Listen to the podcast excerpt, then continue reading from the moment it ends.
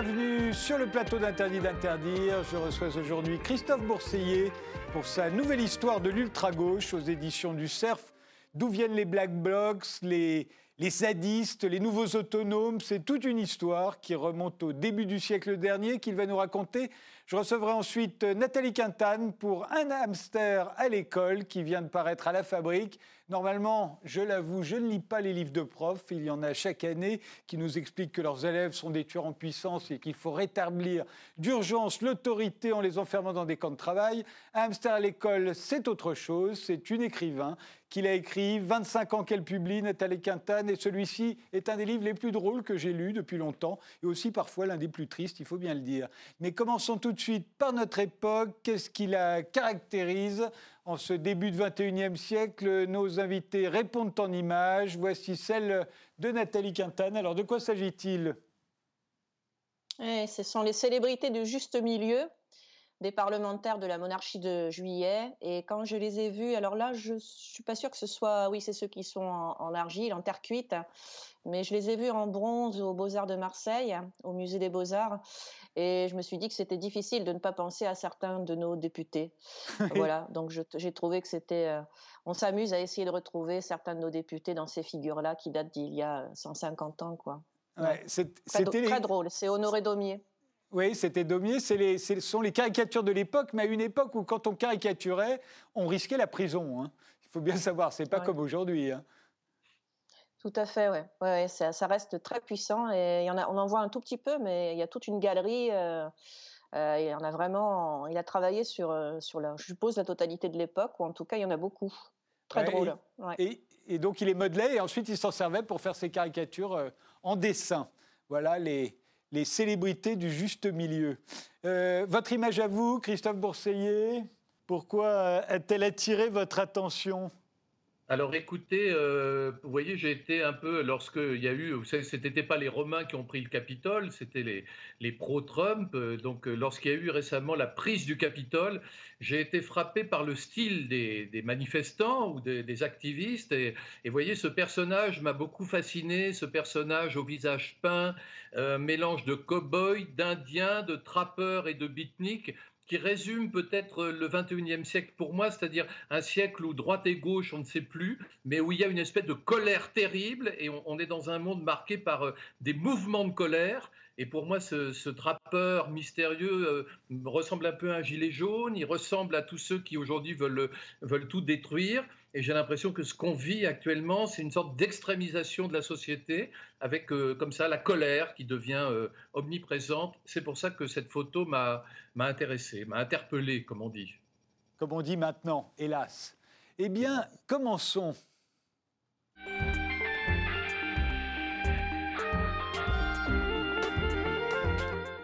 Christophe Bourseiller, vous publiez donc euh, Nouvelle histoire de l'ultra-gauche aux éditions du CERF.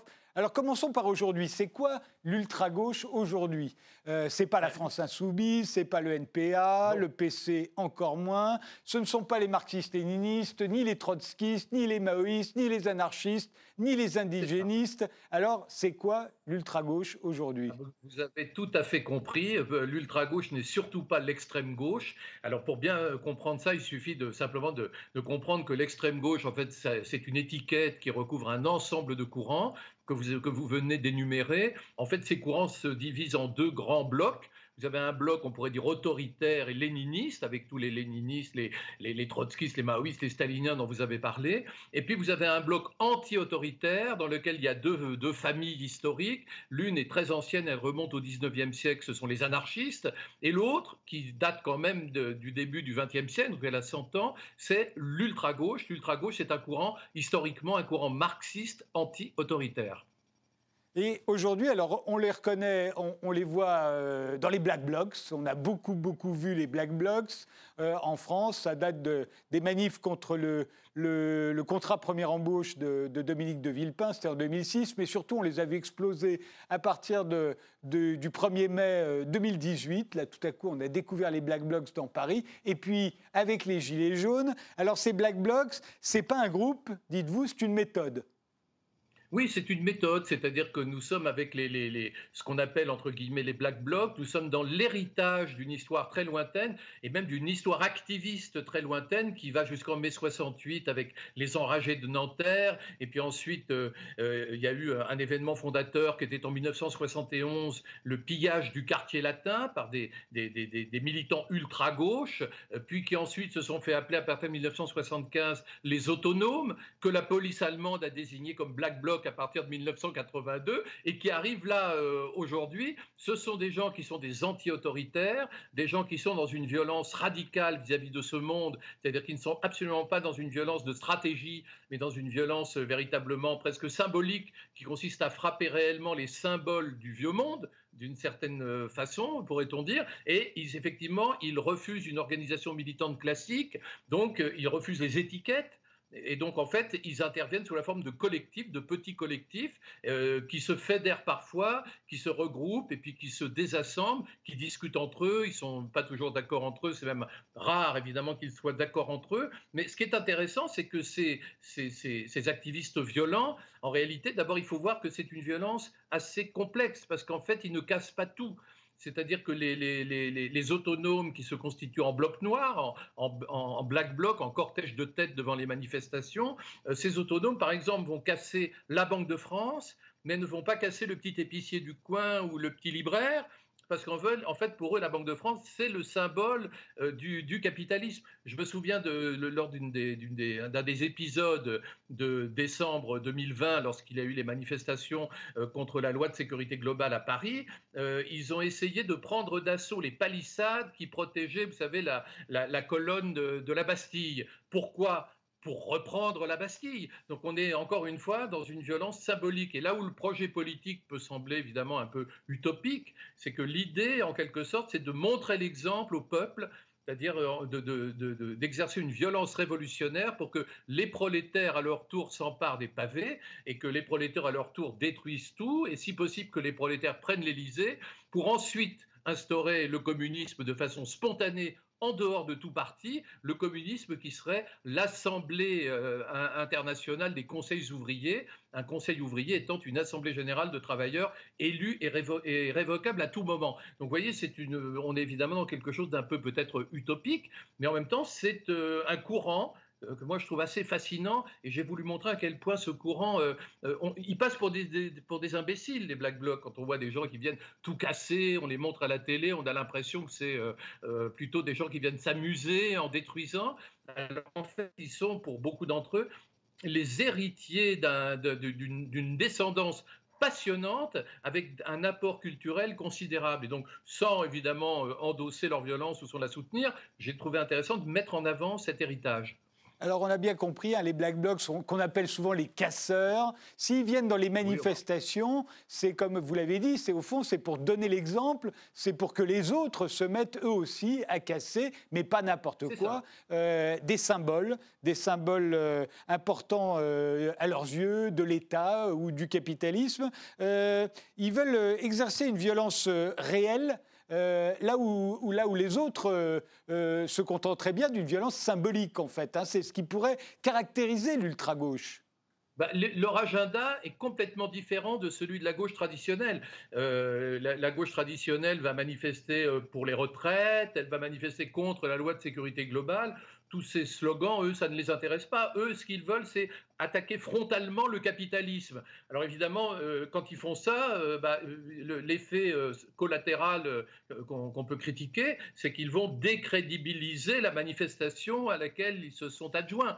par exemple, si vous prenez les manifestations récentes contre la loi de sécurité globale, ce sont des manifestations qui disent qu'il ne faut pas que la police ait trop de pouvoir, attention, on va, on, va, vers un État policier. Là-dessus, qu'est-ce qu'on voit à la télé? On voit des casseurs qui s'en prennent aux policiers, qui cassent tout. Et donc, que disent les gens chez eux? Ah bah oui, finalement, une loi de sécurité globale, ça serait peut-être pas si mal. Donc c'est totalement contre-productif pour les manifestants. Donc il est certain que l'agenda des Black Blocs, c'est un agenda euh, qui est complètement en dehors de la politique traditionnelle. Et d'ailleurs, je ne sais même pas si on peut considérer l'ultra-gauche comme une branche de la gauche. Je crois que l'ultra-gauche, c'est aujourd'hui un courant qui est en dehors, euh, qui est un courant révolutionnaire euh, radical. Et Guy Debord lui-même, qui est l'un des grands penseurs historiques de ce courant, se situait bien au-delà de la droite et de la gauche. C'est vrai que pour les Black Blocs, euh, de euh, manifester contre la nouvelle loi euh, de sécurité globale n'a pas de sens, puisque pour eux, on est déjà dans la sécurité globale depuis très très longtemps et que ce n'est pas une petite loi de plus qui va y changer quoi que ce soit. dans les ZAD, est-ce que c'est -ce que c'est aussi l'ultra-gauche? Est-ce que ce sont les mêmes? Combien eh sont-ils?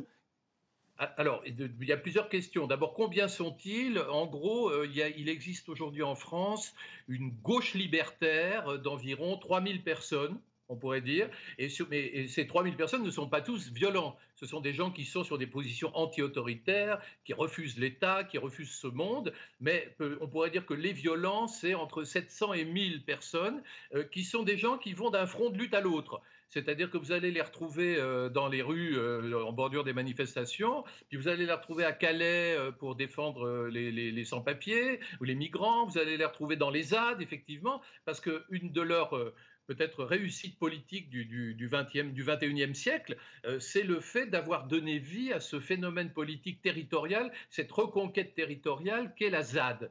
Euh, la ZAD, c'est véritablement une création idéologique de l'ultra-gauche. Pourquoi? Parce que dans les années 1990, euh, un théoricien ultra-gauche qui se faisait appeler Hakim Bey avait publié un livre qui s'appelait Taz, dans lequel il expliquait qu'il fallait se constituer en zone d'autonomie temporaire, un peu comme on a vu à Portland, par exemple, en 2020, lors des manifestations Black Lives Matter, par exemple, créer des espèces de territoires libérés et ça a donné l'idée à certains ultra-gauches euh, qui étaient euh, partis du côté de la ruralité pour des raisons écologistes radicales, entre autres, eh bien, de constituer des zones d'autonomie durable, des zones d'autonomie défensive, des zones à défendre, enfin ce sont les multiples acronymes de, de ZAD. Et donc les ZAD, c'est vraiment une création de l'ultra-gauche à laquelle se sont adjointes ensuite d'autres courants. L'ultra-gauche, leur idée, c'est jamais de prendre la direction, c'est plutôt l'idée de donner l'exemple, de susciter des vocations et ensuite de laisser les, autres euh, reprendre le flambeau en quelque sorte.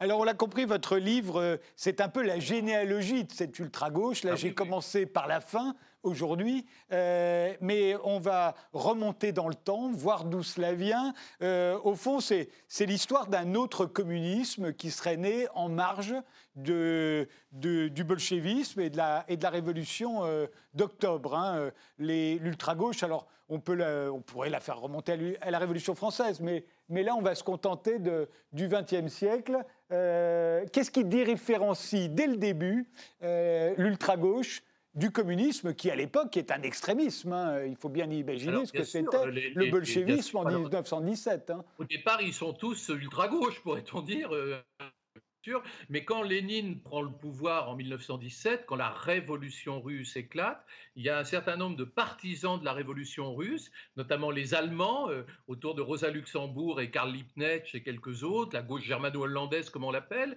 euh, qui vont dire à Lénine, Lénine, tu es en train de te tromper, parce que ta vision du marxisme, c'est que le Parti communiste doit diriger le prolétariat et que le Parti communiste doit prendre le pouvoir. Or, disent-ils à Lénine, au lieu de, donner le pouvoir au prolétariat, tu es en train d'instaurer la dictature du parti sur le prolétariat. Donc le rêve communiste, avec toi Lénine, est en train de devenir une dictature. Alors, il faut dire qu'ils avaient raison, hein, ils ne se trompaient pas du tout. À partir de là, ces groupes qui, au départ, étaient pro, euh, pro-russes, si vous voulez, pro-soviétiques, vont évoluer vers d'abord une critique du léninisme, euh, ensuite une critique du bolchevisme, ensuite, pour certains, une critique du marxisme, et pour certains, une critique de la politique elle-même. C'est-à-dire que ce sont des laboratoires d'idées absolument passionnants et, on va voir accoucher des, idées, des, euh, des, concepts formidables qui sont accouchés dans ces petits laboratoires d'idées. Maintenant, ce qui est formidable, c'est que le communisme officiel, si on, par exemple, si on s'en tient aux, chiffres peut-être discutables du livre noir du communisme de Stéphane Courtois, euh, ça va autour de 82 millions de morts. Alors que l'ultra-gauche, cet autre communiste, bah, s'il y a 2-3 morts, euh, c'est bien le maximum euh, tout au long de, pour, pour 100 ans d'existence. On est là face à des tout petits cénacles qui sont principalement des cénacles de théoriciens qui réfléchissent et qui tentent de repenser leur engagement euh, dans une perspective qui est intéressante parce que c'est une perspective moderniste. C'est-à-dire, ils disent, mais finalement, il faut adapter notre engagement révolutionnaire à l'époque présente au monde moderne. Ce qui amène, par exemple, Guy Debord et Raoul Van Eghem à réfléchir, à se dire, mais pourquoi cette société euh, prétendument démocratique dans laquelle on vit, la société moderne euh, de la fin du XXe siècle, pourquoi est-elle aussi coercitive? Et donc réfléchir sur les rouages de cette société. Les situationnistes vont mettre en lumière euh, les rouages de la société moderne. Et c'est tout un travail qui est absolument fascinant. Donc, si vous voulez, il y a là un héritage théorique prodigieux mais un héritage peut, que certains n'hésitent pas à faire remonter à Spartacus. La figure de Spartacus semble être une, une figure un peu indiscutée et indiscutable de l'ultra-gauche. Euh, Spartacus, c'est l'esclave qui se rebelle contre l'Empire romain.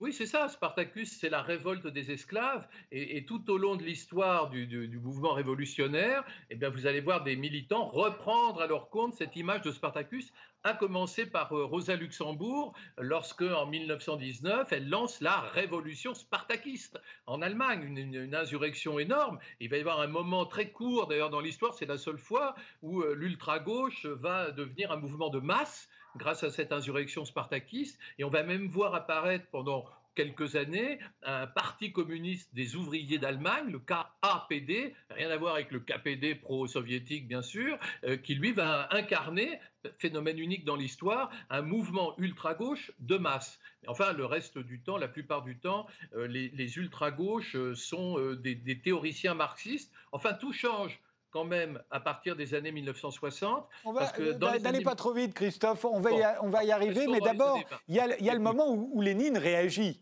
En 1920, Lénine publie Le gauchisme, maladie infantile du communisme. Je dis le titre qu'on a retenu, c'est pas le titre exact hein, d'ailleurs. Non, non, c'est La maladie infantile communisme, le gauchisme en 1920. Et c'est là, et alors là évidemment c'est assez drôle parce que c'est dans la bouche de Lénine et de façon injurieuse qu'apparaît le terme ultra-gauche. En fait, c'est Lénine qui invente l'ultra-gauche en 1920 dans la maladie infantile du communisme, le gauchisme. Et je me souviens, lorsque Michel Alliot-Marie euh, était crédité par les journalistes d'avoir inventé le terme ultra-gauche en 2008, bah, euh, ça me faisait un peu sourire parce que c'est Lénine quand même qui est le, véritable créateur de cette expression. Mais finalement, c'est intéressant parce que les groupes dont nous parlons, les collectifs dont nous parlons, refusent toute étiquette. Donc au fond, ultra-gauche, euh, c'est pour ça d'ailleurs que dans, le livre que j'ai publié, j'ai mis beaucoup de sous-titres, ou alors il y a euh, communiste libertaire, euh, communiste de conseil, gauche communiste, situationniste, conseilliste, enfin, en bref, ce sont des sobriquets qu'on leur accole, mais, mais eux, l'important c'est d'inventer, de frayer cette espèce, d'inventer cet autre communisme en fait. Alors, pendant, euh, on, les voit tout au long des années. Euh, euh, vous l'avez dit, ils sont très peu nombreux. il n'est pas certain qu'ils aient une influence considérable, ni sur la Seconde Guerre mondiale, ni même sur la décolonisation. C'est vraiment à partir des années 60 que ça fourmille. D'abord avec la revue Socialisme ou Barbarie. C'est la revue de Cornelius Castoriadis, on voit bien que l'ultra-gauche en France, c'est un truc d'intello hein, au départ. Euh, on le verra ensuite avec l'international situationniste de Guy Debord. Euh, là aussi, ce sont des intellos. Ah bah, c'est-à-dire que si on voulait être encore plus cruel, il faudrait dire que ce ne sont surtout pas des prolétaires. Euh, ce sont tous des, jeunes gens d'origine bourgeoise, voire euh, parfois extrêmement fortunés, euh, comme Guy Debord, hein, qui était quelqu'un qui avait de, un grand capital, si je puis dire. également Amadeo Bordiga, qui était issu d'une des plus vieilles familles aristocratiques italiennes. Euh, donc ce sont des gens évidemment qui ne sont pas du, milieu prolétarien, mais c'est vrai qu'on leur doit des avancées euh, très importantes. Et je pense par exemple, vous voyez, vous citiez la revue Socialisme ou Barbarie. Alors Cornelius Castoriadis, c'est quand même le penseur du totalitarisme. C'est-à-dire que c'est vraiment lui qui va théoriser toute une critique du totalitarisme à une époque où la, gauche dans son ensemble est, baie, d'admiration devant euh, euh, l'Union soviétique, Cuba, euh, la Chine rouge, l'Albanie stalinienne, le Vietnam et le Cambodge des Khmers rouges. Donc c'est vrai que Cornelius Castoriadis, lui, va être d'une lucidité absolument extraordinaire. Et Claude Lefort, qui est le deuxième grand penseur de socialisme ou barbarie, lui, on lui doit une réflexion de fond sur la nature des régimes démocratiques. Il y, a, là quelque chose de très important. Après, il y a un autre penseur qui va jouer un rôle aussi très important, moins connu, c'est Anton Pankouk, qui est un penseur hollandais, euh, qui va, lui, véritablement théoriser, une, euh, inventer, on pourrait dire, une théorie révolutionnaire adaptée au monde moderne dépassant le marxisme. Donc il y a, cet, aspect-là. Ensuite, Guy Debord et, et, Raoul Vaneigem déboulent. Et ce qui caractérise Guy Debord et Raoul Vaneigem, c'est le fait de mettre en lumière les rouages de la société contemporaine en disant, grosso modo, euh, nous sommes dans une société du spectacle. Alors qu'est-ce qu'ils veulent dire par là? Ce qu'ils veulent dire par là, c'est qu'au fond, euh, nous sommes tous, en quelque sorte, les acteurs d'un film dont on n'a pas écrit le scénario. C'est-à-dire que nous, nous croyons maîtres de nos vies, mais en réalité, c'est euh, le contexte euh, théorie historique, euh, ce sont nos origines, c'est notre milieu social, c'est, enfin bref, notre famille qui nous conditionne. Et donc, Guy Debord et Van Eghem, en disant il faut vivre sans temps mort et jouir sans entrave à l'époque, appellent au fond à, à, redevenir maître de sa vie. Et Van Eghem a une très belle formule dans son livre Traité de savoir-vivre à l'usage des jeunes générations il, dit nous devons devenir des maîtres sans esclaves. Euh, voilà, il y, a, vraiment cette idée de reconquête de sa vie quotidienne qui est fondamentale et qui va influencer énormément de sociologues et de chercheurs, comme par exemple Jean Baudrillard, entre autres, mais beaucoup d'autres, Jacques Ellul, euh, ce sont des, penseurs protestants, des, des, penseurs de toutes sortes, qui vont vraiment lire de bord avec passion et qui vont euh, nourrir leurs réflexions sur les rouages de la société. Alors l'ultra-gauche, évidemment, se manifeste euh, violemment, on peut le dire, en, 1968, en mai 68, avec euh, ce qu'on appelait à l'époque les enragés de Nanterre. Euh, on va les voir au moment de l'occupation de la, de la Sorbonne. Il y a des slogans qui fleurissent à la Sorbonne qui, vont, qui sont des, slogans typiques de l'ultra-gauche à ce moment-là. Et, tout ça, alors on a l'impression que ça s'arrête après, après mai 68. Et, ah et pas du tout, en fait. C'est le début du mouvement autonome oui, alors voilà. Parce que les autonomes, ça va être très important. On les voit arriver en Italie, en Espagne, en France. Jean-Marc Rouillant euh, euh, d'Action Directe, que j'ai reçu dans cette émission, disait qu'on l'avait oublié, mais à quel point les années 70 ont été violentes en France, même si on n'a pas connu le terrorisme qu'ont connu les, les, Italiens et les Allemands, euh, qu'on connaîtra de façon tout à fait minime en comparaison avec Action Directe. Il y a une période violente à ce moment-là. C'est le fait souvent des autonomes, donc de l'ultra-gauche.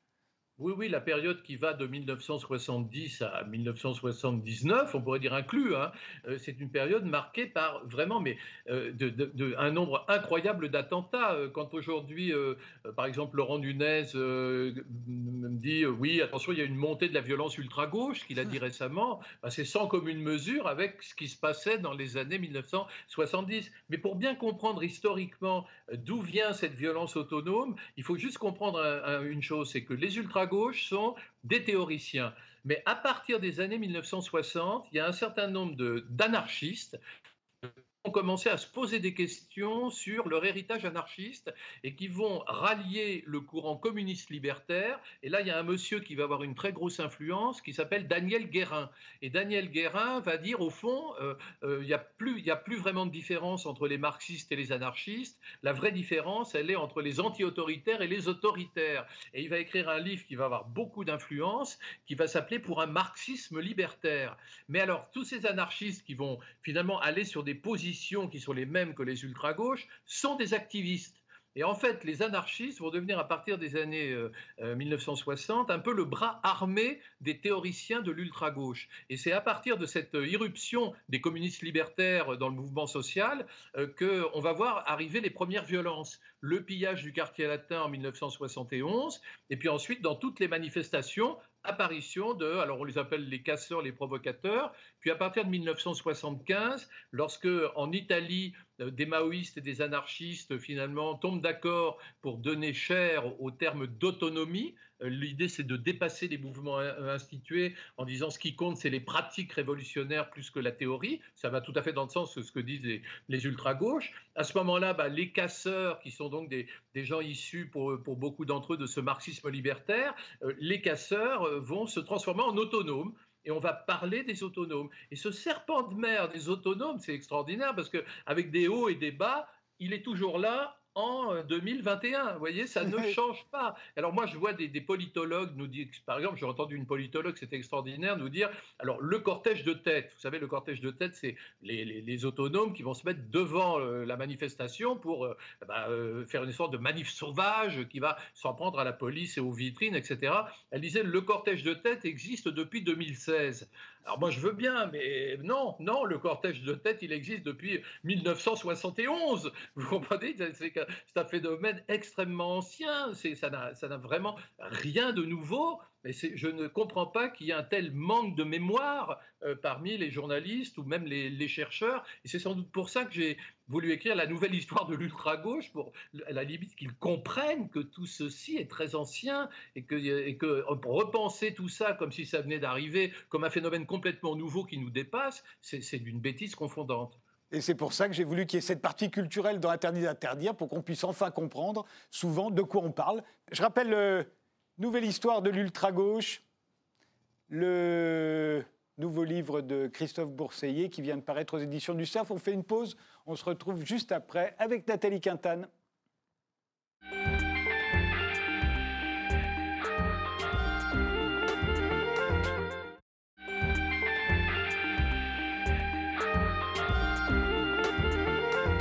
Nathalie Quintane, vous, vous publiez Un hamster à l'école, à la fabrique. Euh, vous êtes professeur depuis une quarantaine d'années et écrivain depuis un bon quart de siècle. Alors, je l'ai dit, c'est un livre extrêmement original qui se lit comme un roman. Il y a un ton, une vision, c'est à la fois très drôle et ça vous donne aussi envie de pleurer. Mais pourquoi ce titre?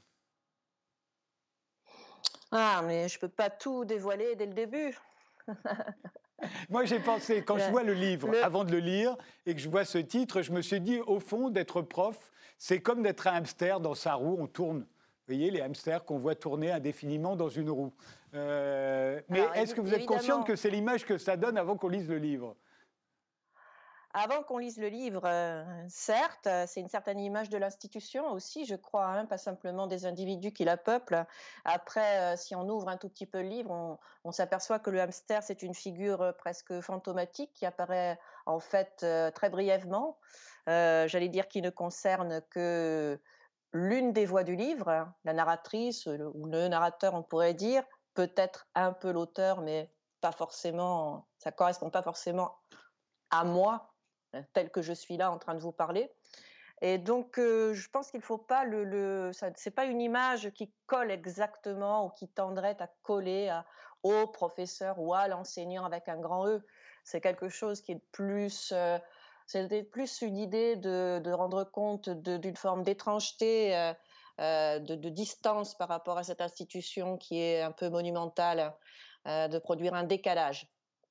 Alors ça commence euh, à la fin des années 70, euh, quand vous, alors je dis vous, c'est le narrateur, c'est la narratrice, mais pour moi c'est vous, quand vous avez changé d'école en passant du 93 au 95, vos parents avaient déménagé, et tout à coup, vous, vous qui étiez très très bonne en maths, euh, tout à coup vous devenez nul.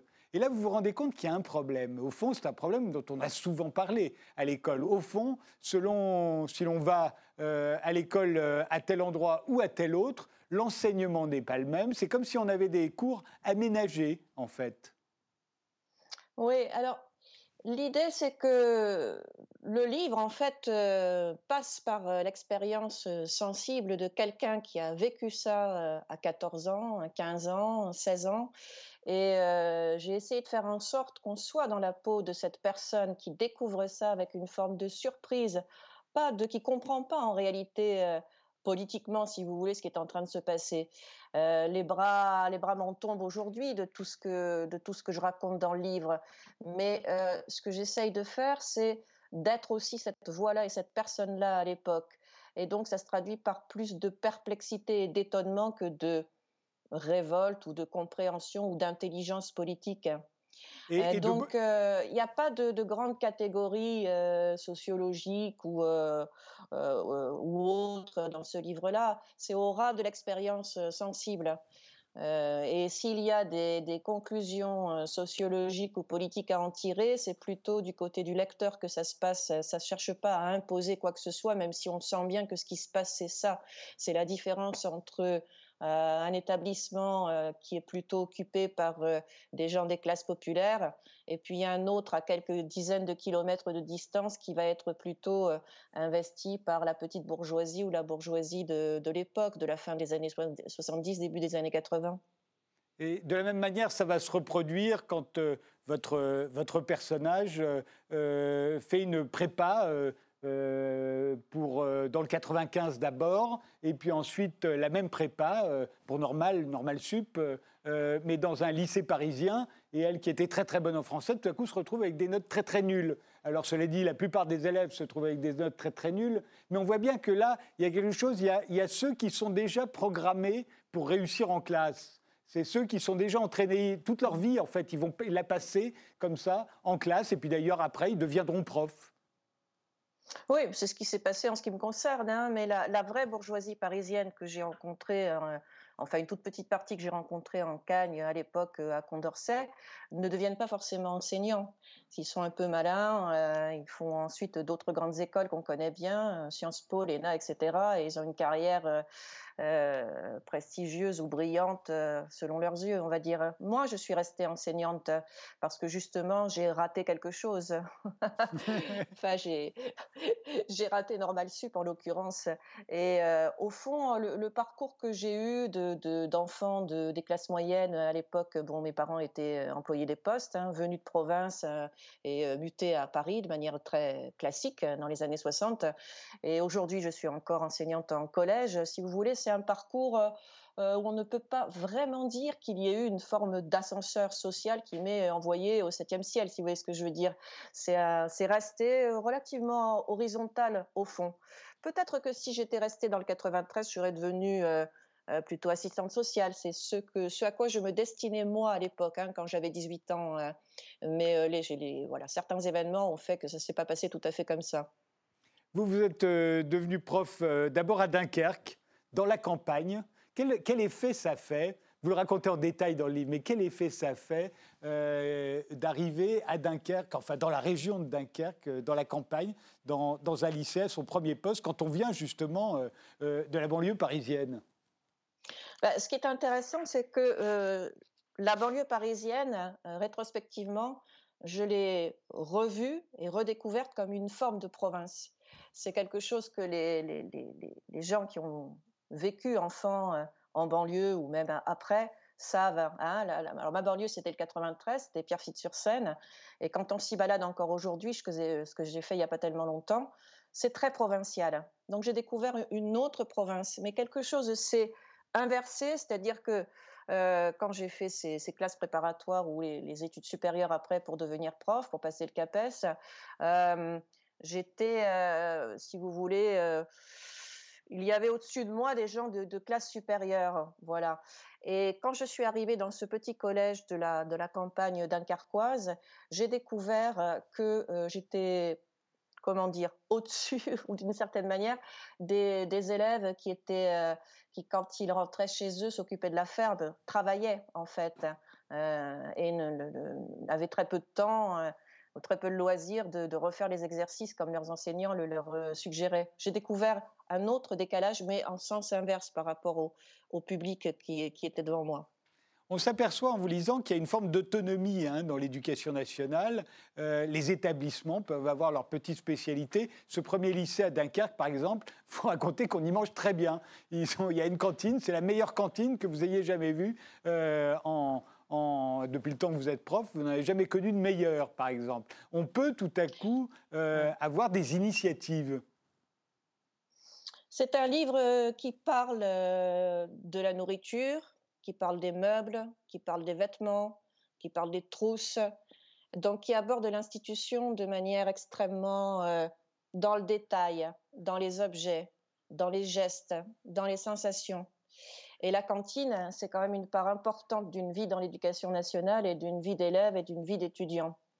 Donc, euh, les initiatives, à l'époque, hein, parce qu'on est là au milieu des années 80, euh, peut-être qu'elles sont, elles peuvent être de cet ordre, presque expérimental, hein, que dans ce tout petit collège de, de campagne, un cuisinier, parce qu'à l'époque, il y avait des cuisiniers, des chefs cuistots dans les cantines, ça a disparu depuis, pouvaient mettre en place un régime diététique original avec des recettes prévues chaque jour, etc.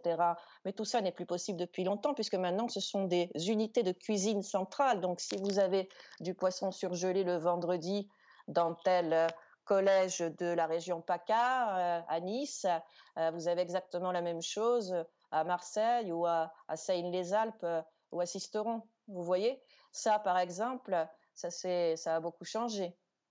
Vous, vous racontez de la même façon que quelqu'un un jour a, décidé qu'il y aurait des, des, cours d'histoire de l'art, des vrais cours d'histoire de l'art. Hein, euh, vous allez même vous retrouver dans le jury. Et puis, à un moment, ça s'arrête. Euh, comme ça, on a l'impression que c'est par la baguette du Saint-Esprit. Quelque chose apparaît à un moment, qui peut être bien ou pas bien d'ailleurs, et puis ça disparaît. Euh, mais est-ce qu'à chaque fois, on comprend d'où ça vient et pourquoi ça s'en va? Alors, on raconte, c'est une rumeur, mais on raconte que l'idée de, l'enseignement d'histoire des arts au collège viendrait de Carla. C'était l'époque Sarkozy. voilà, Carla Sarkozy qui aurait suggéré qu'il faudrait donner des cours d'histoire de l'art dans les collèges. Je ne sais pas si c'est vrai, mais de toute façon, c'est tombé exactement comme ça, comme si d'un coup de baguette magique, quelqu'un, on ne sait qui, avait décidé que ça, euh, que ça serait fait. Sauf qu'évidemment, dans, ces établissements, il n'y a pas d'enseignants qualifiés. Donc euh, l'histoire des arts, c'était pas l'histoire de l'art, c'était l'histoire des arts, euh, devait être répartie entre à peu près tout le monde, puisque évidemment les, professeurs d'art plastique ont une heure pour chaque classe, c'est pas suffisant pour préparer à ce type d'épreuve. C'était un oral. Hein, un oral en troisième. Donc tout le monde était censé plus ou moins préparer à ça, sans être lui-même préparé. Et puis au début, c'était un peu, voilà, c'était un peu de l'architecture, un peu d'étoiles, un peu de musique, un peu etc. Puis sur la fin, on a fini dans les dans les affiches publicitaires, quoi, plutôt. Hein. Vous, vous faites passer le bac à un moment et vous réalisez que les candidats choisissent euh, à 80% le commentaire de texte.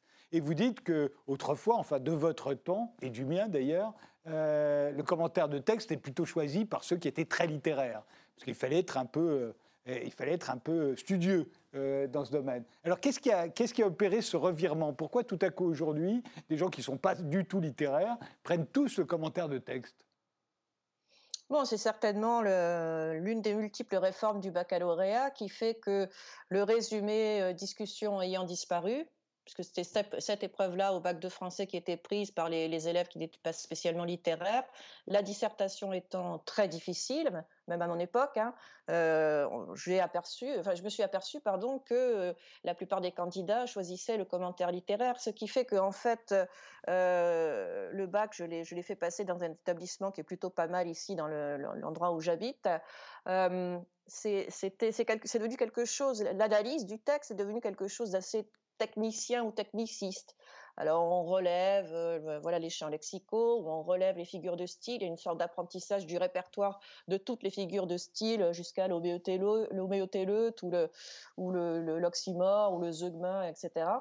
Et euh, ce qui fait que comme c'est centré sur une explication vraiment euh, voilà précise technicienne, ça manque quelquefois de recul par rapport au sens du texte. Ça, peut produire des contresens. Alors pas toujours, mais il y a une, perception de la littérature qui tend de ce fait à être un peu biaisée peut-être.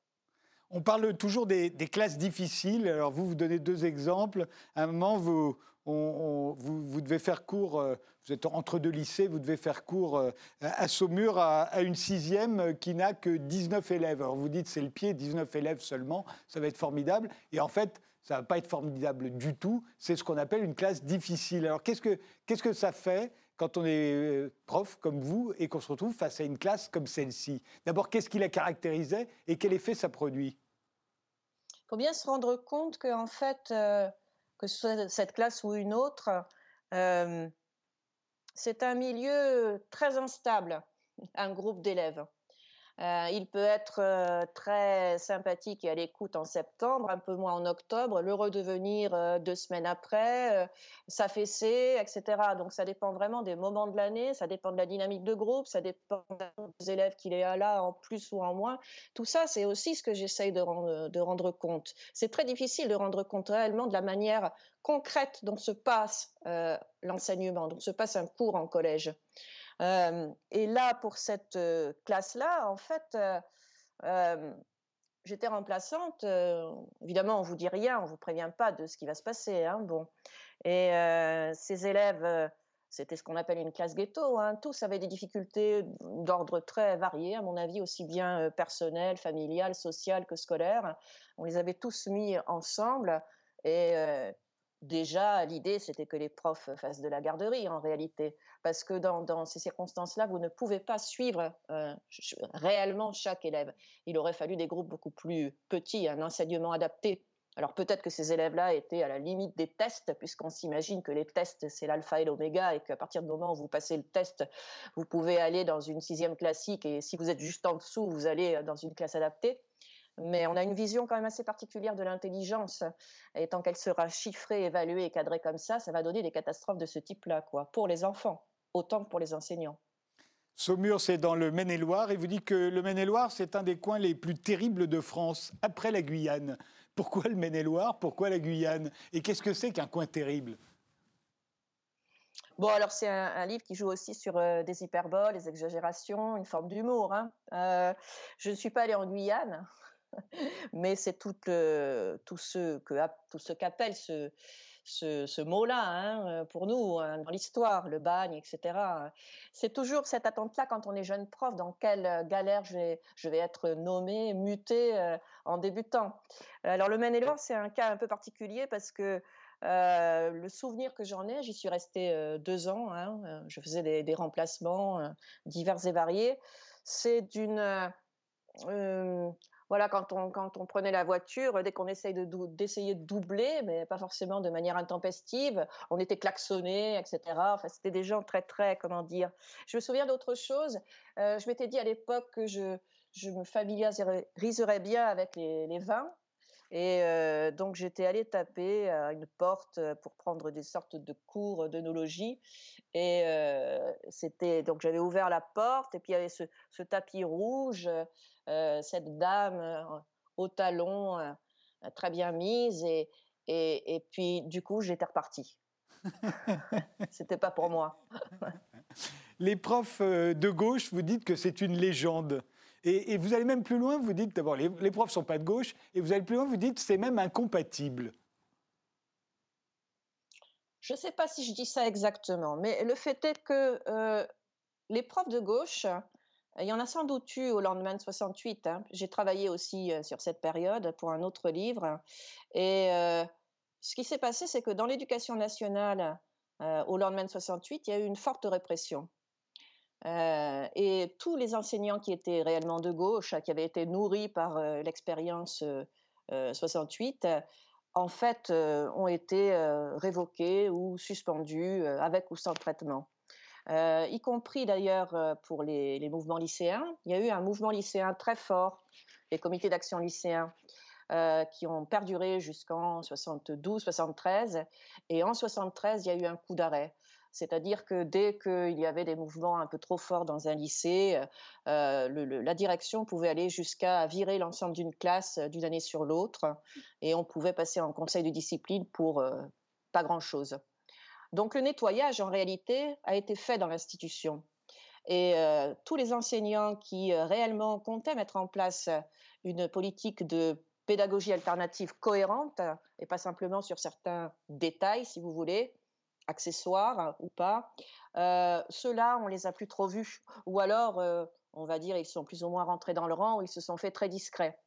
Donc, euh, ce qui s'est passé, c'est que est resté dans l'institution une population d'enseignants qui est en fait très représentative de, je crois, hein, de la population dans son ensemble, avec une petite partie à l'extrême droite, une toute petite partie vraiment à gauche ou à gauche, tout court, pour moi, c'est la même chose. Hein.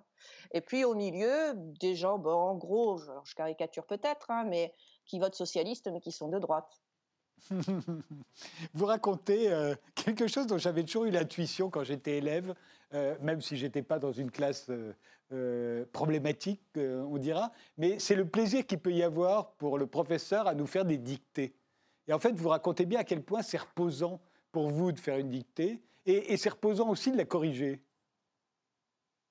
Oui, alors c'est un passage là aussi au ras de l'enseignement, hein, parce qu'on a en France en particulier toute une espèce de vision euh, euh, fantasmagorique de l'orthographe. Euh, je ne vais pas y revenir et je n'y reviens pas d'ailleurs dans le livre, c'est pas ça qui m'intéresse.